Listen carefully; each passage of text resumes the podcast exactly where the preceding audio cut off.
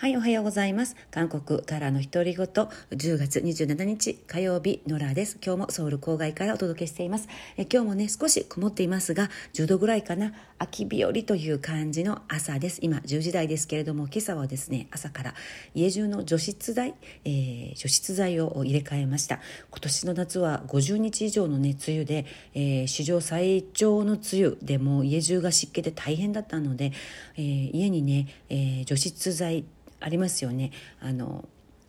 買い替えるやつ。あれを20個ぐらい置いてるんですけれども韓国では一番有名な製品が多分水を食べるカバっていうネーミングの製品なんですけれどもムルモンヌハマそうですね。水を食べるカバか。面白いネーミングですよね、えー、すぐにねいっぱいになっちゃうんですよね。で、えー、いろいろ調べて、えー、今年からね、え環境のためにもそれを再利用簡単にできるっていうことが分かりまして、えいっぱいになった。水が限界ラインまでいっぱいになった。除湿剤の中の水を捨てて、えさっと洗ってそして塩化カルシウムっていうのをね、え買ってですねすごい安いんですよね。1袋2キロとか入ったやつが1000円だったかな。塩化カルシウムを買って、えー、塩化カルシウムつぶつぶです、えー、パチンコ玉よりも少し小さかったかな。半分ぐらいの大きさかな。そのつぶつぶを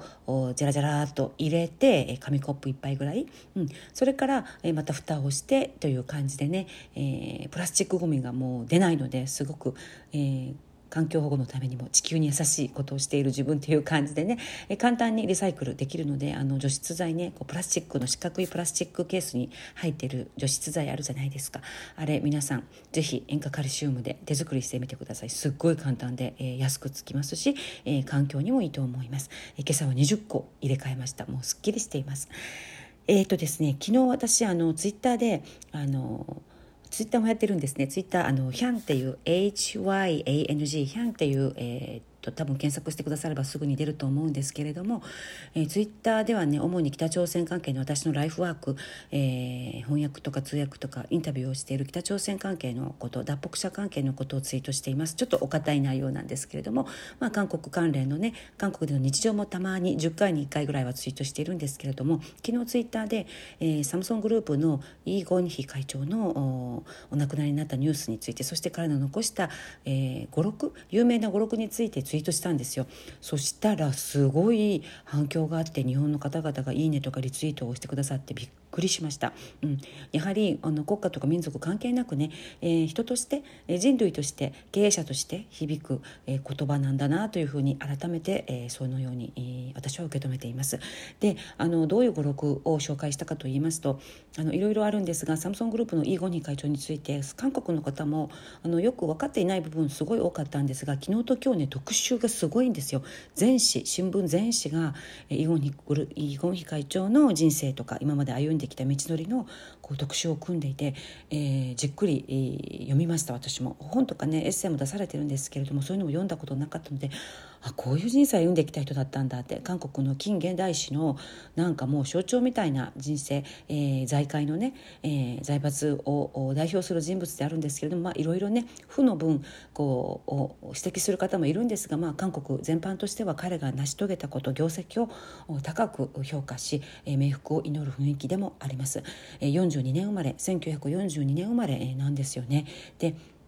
42年だとまだ、えー、日本の時代だったので、えー、っとそうですよね。おばあちゃんのもとで育ったそうです。両親は、えー、ソウルにいらっしゃって、えおばあちゃんのもとで育ったそうなんですけれども小学校5年から東京のね学校に留学したということです。それも私今回初めて知ったんですけれども3年間小学校5年の時から、え東京に留学したと。ですごく孤独な留学生活を送ったということなんですね。1945年解放後だから、えおそらく1950年ぐらい、50年初めぐらいなのかな？50年代初期におそらく東京にいたんでしょうね。3年間小学校に通う間すごく孤独で映画を1200本見たと言いました。聞きました。時代劇とか日本のね侍関係の映画が大好きだったということでそれも初耳でねそうなんだっていう感じだったんですがで日本からあ留学から戻りまして、えー、とまた韓国で、中高時代を過ごして遠征大学という韓国の名門私立大学に受かったんですが早稲田大学の方に、留学を決めたそうです。またね、東京の早稲田大学の商学部に入ったということでね早稲田大学卒業だということも知らない人が多かったですね韓国の方どもねでその後アメリカのジョージ・ワシントン大学の大学院 MBA コースに進まれるわけなんですけれども本当に日本生活が長くて日本語も実はすごくお上手だったということでね、え、趣味もたくさんあったみたいです。で、レスリングが大好きであの日本時代に見た映画あ1200本の映画であったりあとねレスリングも趣味として大好きで、え、後になって力道山に直接会いに行った逸話とかも残っていますねあと車が大好きで、直接車を分解したりする趣味もあったそうです。あとやはり日本時代にとても孤独だったので、え、ペットを飼っていたそうで犬がねもうとにかく大好きで、えー、自宅で犬をね何何匹か飼っていたみたいですし日本で行われたなんか、えー、犬のコンテストに、えー、韓国のオリジナルのね、えー、犬種である、えー、チンドッケ、えー、チンドッケっていう犬をね出場させて参加直接イ・ゴンヒサムソン会長がねまだ若い頃でしょうね参加したこともあるなどというエピソードが残っています。で私あの昨日どんな語録を残して反響をいただいたかと言いますと、まあ、いろいろあの有名な言葉を残していらっしゃるんですけれどれども、まあ、嫁と子供以外は全部変えなさいと社員にね変革変革変革イノベーションを強調したこと。これは多分一番有名な言葉だと思います。あとですね有名語録としては韓国韓国の政治は四流である。官僚と行政組織は三流である。企業は二流である、うん、これは深く同感共感します。政治は四流。官僚と行政組織は三流。企業は二流。そういうね言葉をかなり昔から残していたということです。今もあまり変わりないんじゃないかなと。まあうん。えー、思うんですけれどもあと走るものは走りなさい。歩くものは歩きなさい。歩きたくなければ遊んでも構わない。追い出すことはしないから。しかし人の足を引っ張るな。先を行く人先を行くものを邪魔するな。足を引っ張るな。とね、えー、これも共感しますね。あと2300年前は10万人から20万人が君主と王族を支えてきたが21世紀は卓越した一人の天才が10万人から20万人の暮らしを支えるこれは、えー、サムソングループの社長団、えー、各グループ内企業の社長を集めた中で人材育成、えー、に関する講義の中で話した言葉です。うん、21世紀は卓越した一人の天才が、えー、10万人から20万人の生活を支える。うん、10万人から20万人を食わせ食わせるというふうに、え、それほどね、え、人材育成と人材の選択が大切だということで卓越した人材育成人材採用を強調したということです、え、そういう意味でねまた別の語録残っている言葉は経営者は仕事の半分以上を人材探しと育成に注ぐべきである。うん、経営者にとってね人材っていうものの重要性を常に説き伏せていたということですね。あとねこれもかなり前に10年以上前に残した言葉だというんです思われるんですけれども、えー、深く共感しました。21世紀は文化の時代である。単純に製品を売るだけではなく企業の哲学と文化を売るべきである。いやこれ共感しますね。今本当に物を売る時代ではなくて体験とか文化を売るべき、えー、ストーリーを売れ哲学を売れというふうに言われてますよね。かなり早い段階から単純に物を売るなと企業の哲学と文化を売りなさいと社員教育をしていたということです。あと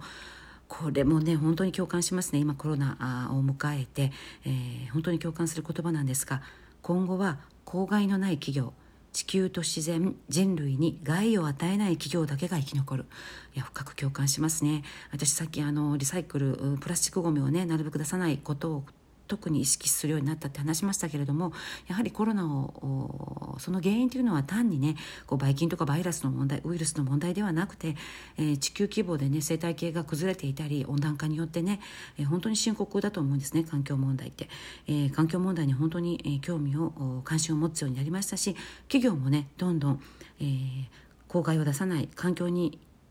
環境問題に取り組まない企業っていうのは、淘汰されていく時代だと思います。あと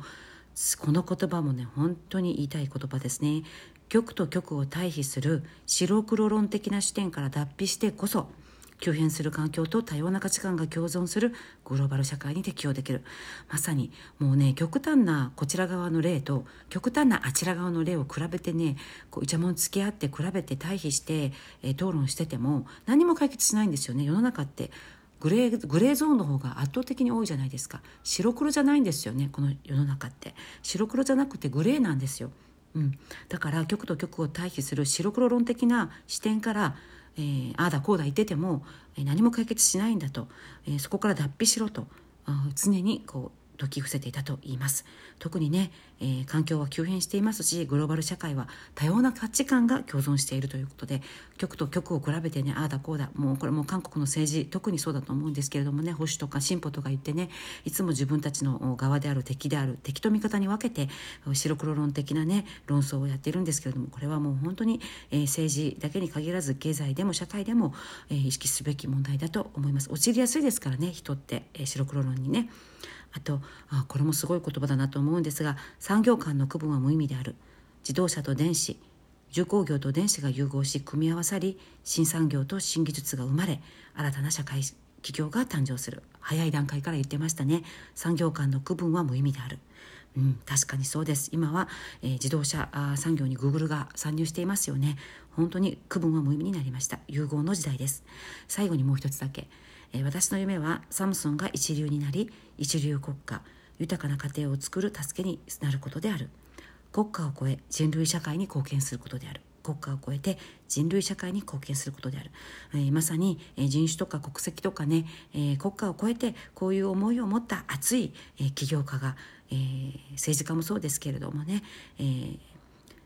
規模に関係なくこういう志を持った、えー、企業であり個人であり、えー、国家の指導者でありリーダーが、えー、たくさん生まれていけばいいなと思います、え国家を超えて民族を超えて人類社会に貢献することが夢だったそうですということでねご冥福をお祈りしながら、えサムソンイー・ゴンヒ会長の語録ツイッターですごい反響がありましたのでこちらでも紹介してみましたということで火曜日、え今日もね皆さん健やかな一日になるようお祈りいたします。ソウル郊外よりノラでした。さようなら。アンニョン。